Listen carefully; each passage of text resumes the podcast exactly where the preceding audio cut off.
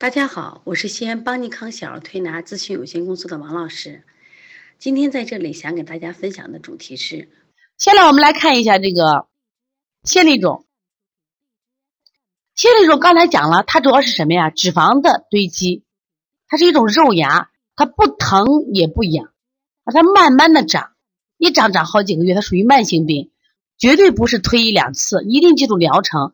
任何疾病都有疗程，但你一定要能分型辨证。有些病它是快速治疗的，有些病呢，它要从根找原因，要慢性治疗。你像线粒肿和麦粒肿长得这么像，而且从名字上只差一个字，治疗方法完全是不一样的。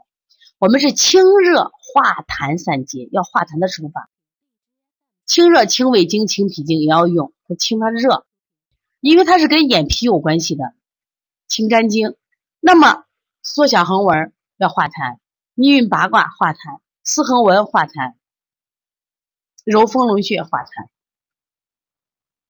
那么这些穴位，你看是不是都是化痰的？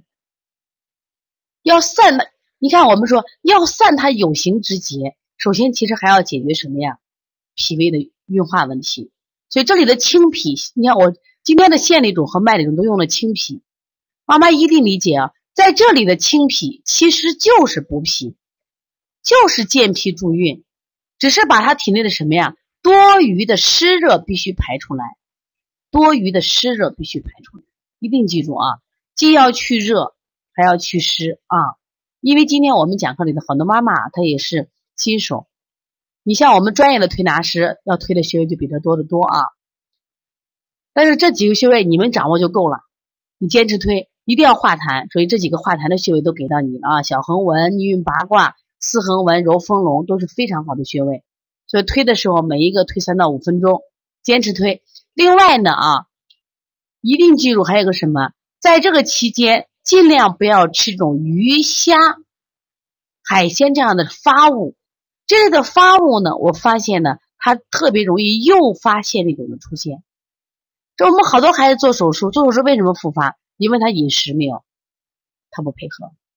其实我们邦尼康小儿推拿啊，这么多年发展的一直很好，原因在哪里啊？就是本身呢，我们的推拿师都出身，首先都是营养师，包括黄老师，包括那天我们在呃妈妈班讲的我们邦尼康的课程研发总监，包括我们的考生班的金牌讲师黄老师，我们都是营养师。因为我觉着啊，所有小孩的病啊。除了我们先天疾病，大部分的病都是后天喂养，所以说怎么吃特别重要。那天黄老师说一句话，我就觉着非常好。他说：“他跟我说，王老师说，咱邦尼康发展这么几年，其实是在教妈妈们怎么会给孩子吃饭。看着这个问题很简单，实际上非常大的问题。正因为不会吃饭，孩子得病了。所以说，像线粒肿就不要吃这些东西了。我看到我们家和妈问葡萄，那我肯定不让吃。”大家知道为什么葡萄葡萄不让吃？葡萄就是一个生湿的食品。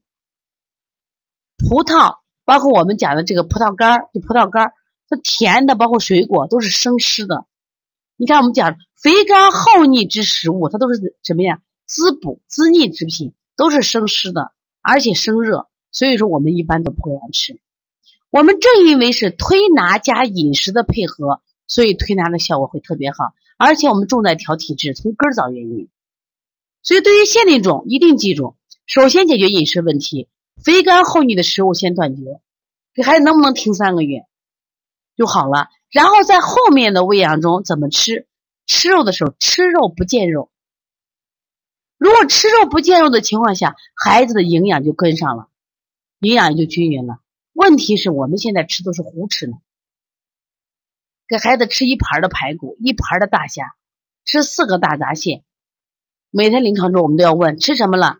前两天我们的小何昭瑞，他妈做了七个鸡翅，俺妈进厨房了一会儿才出来，就剩俩鸡翅了。谁吃了？孩子把五个鸡翅都吃了，咋能不生病嘞？所以说，线粒肿也罢，麦粒肿也罢，跟喂养都很多关系。麦粒肿主要以驱热为主，有驱外面的热，有驱内热。那么线粒肿不仅要去热、去湿、去湿，还要去湿，对，还要去湿，所以一定记住脾虚生湿。孩子的脾胃弱了，他就生湿了，一生湿他就生痰了，听明白了吗？那么现一种的治疗原则及推拿穴位，王老师都讲了，听懂了吗？听懂的妈妈请打一。每个穴位做三到五分钟，要坚持做啊，坚持做。在做的时候，希望记住邦尼康的八字秘诀。我经常说了，做小儿推拿要做好，必须八字秘诀：心到、意到、手到、气到。你必须有一个什么呀？坚定的信念和对穴位的理解。和熟练的手法，对自己的信心。